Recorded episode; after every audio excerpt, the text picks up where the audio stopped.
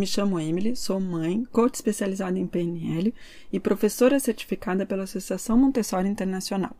Você está ouvindo o podcast Café Montessori, um podcast para mães, pais e educadores que querem viver melhor com as crianças.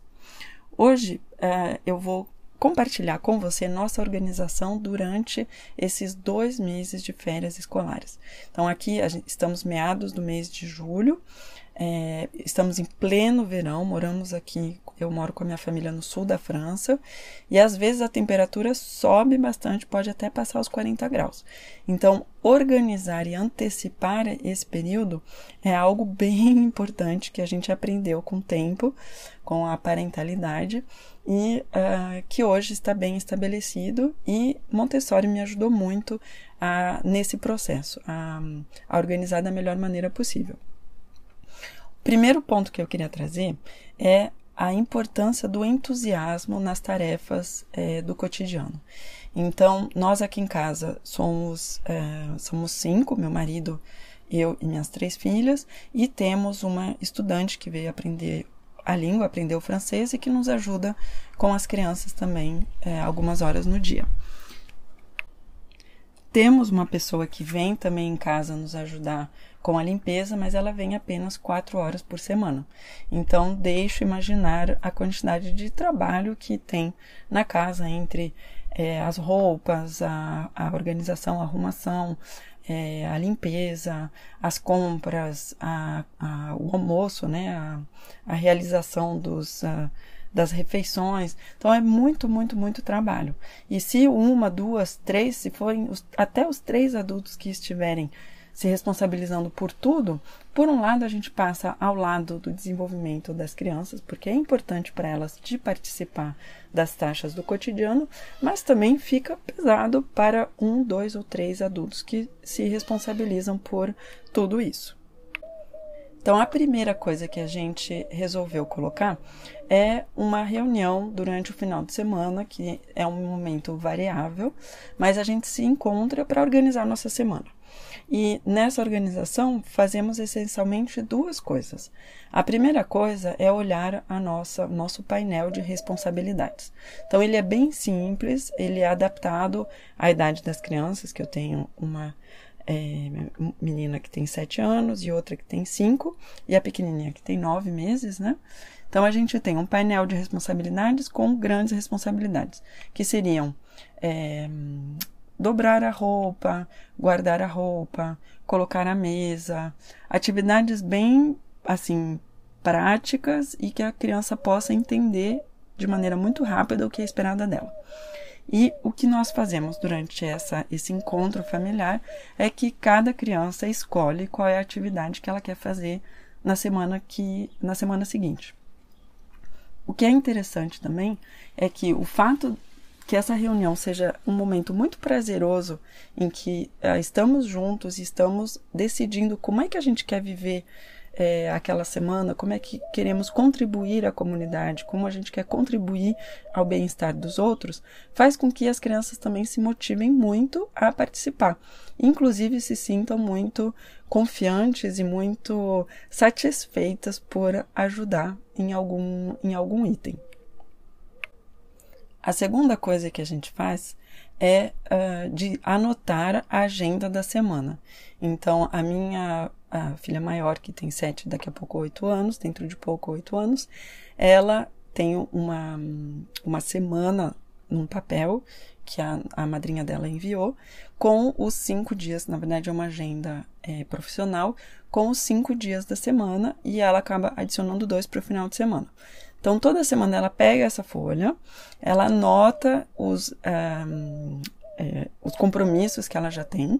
No caso, a gente é, inscreveu elas na natação, então elas vão sempre à natação na hora do almoço. Então ela já coloca a natação na hora do almoço e ela pensa na semana dela o que, que ela gostaria de fazer naquela semana.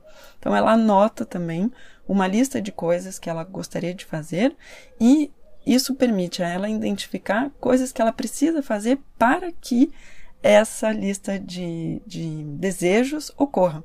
Então, penso em particular, elas gostam muito de encontrar os amigos, né? Tanto aqui em casa quanto ir na casa deles. E para isso é necessário mandar uma mensagem para os pais, é, é, mandar outra mensagem caso não houver resposta. Então, ela se, se, sente realmente responsável e feliz de fazer essas atividades, porque ela vê que dá certo. Outra coisa que a minha filha fez essa semana foi é, de ligar para o cabeleireiro que uh, se encontra aqui. Uma, nós moramos num vilarejo, né? E ela ligou para o salão, o único salão que tem no vilarejo, para marcar é, um horário para ir cortar o cabelo. E preparamos um pouquinho essa chamada telefônica antes.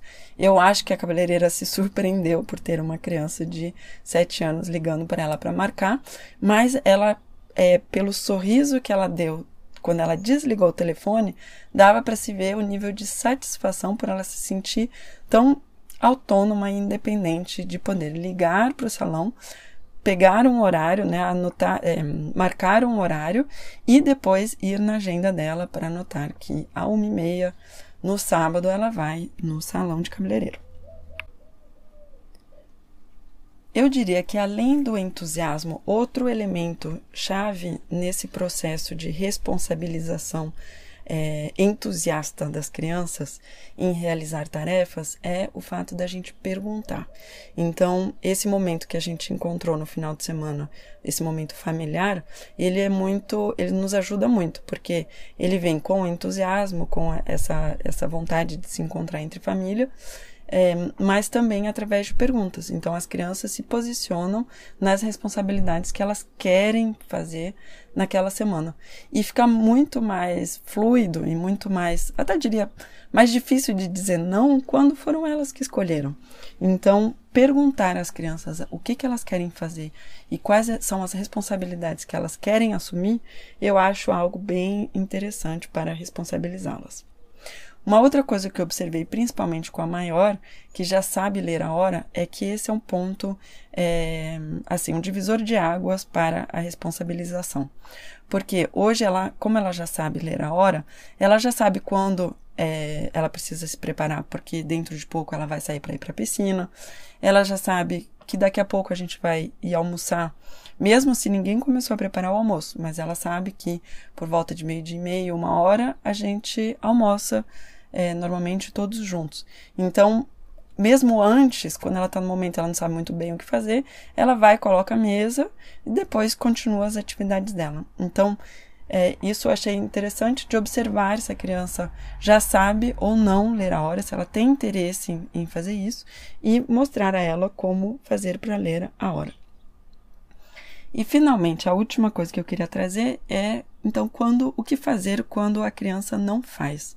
Então esse é um ponto é, que é importante, que pode ser bem frustrante para os adultos principalmente, e uh, isso vem dessa desse foco que a gente possa ter no nosso mundo de adultos no resultado. E aqui em casa nós uh, resolvemos trabalhá-lo como consequência. Ou seja, se a criança não fez sua responsabilidade, ela vai ver e vai viver a consequência. O que, que é? Consequência é uma punição? Não, são coisas bem diferentes. A punição seria algo que a gente estaria impondo à criança porque ela não fez alguma coisa, não fez alguma responsabilidade. Então, isso a gente não faz. Mas quando a gente não faz alguma coisa, podemos até pensar, nós, né, no nosso mundo de adultos, quando a gente não faz alguma coisa, o que, que acontece? A consequência. A gente não declarou os impostos. O que acontece? A consequência de não declarar os impostos. A gente não fez compras. O que acontece? A gente não tem é, as compras em casa. É a consequência. Então, as crianças, por exemplo, elas se responsabilizaram por é, dobrar o, a roupa delas. Elas não dobraram? A roupa está dobrada. E de manhã elas não têm. E elas precisam atravessar a casa para ir buscar é, num lugar um pouco frio, é, não agradável de ir no, no, de manhã quando a gente acabou de acordar. Elas não colocaram a mesa, o que acontece? Cada um vai comer sozinho, provavelmente. E o que é bem interessante é que quando a gente deixa esse ciclo até o final, a gente se dá conta que, quem sabe, há uma frustração que alguma vez a gente não vai comer juntos, né? Como eu esperaria como adulto, aquele resultado que eu estaria esperando, mas se eu consigo observar o que acontece com a criança quando ela vive uma consequência, é que ela entende por que, que ela está fazendo aquilo. E aquilo se torna uma motivação. Eu vejo hoje, por exemplo, no caso de colocar a mesa, claro que aconteceu que as minhas filhas disse, é, não queiram colocar a mesa no momento em que era de responsabilidade delas de colocar. Acabamos comendo um almoço assim bem atípico, cada um em seu momento e frio e, e, e muito menos agradável que de costume. E desde então é muito mais fácil para elas de colocar a mesa no momento chegado. Então, isso é o que eu queria trazer para você hoje. Se você gostou do episódio, nos deixe seu comentário, sua pergunta. Nós sempre gostamos muito de ler vocês. E é, compartilhe para algum amigo ou amiga é, que tenha filhos e que viva próximo das crianças. Até muito logo!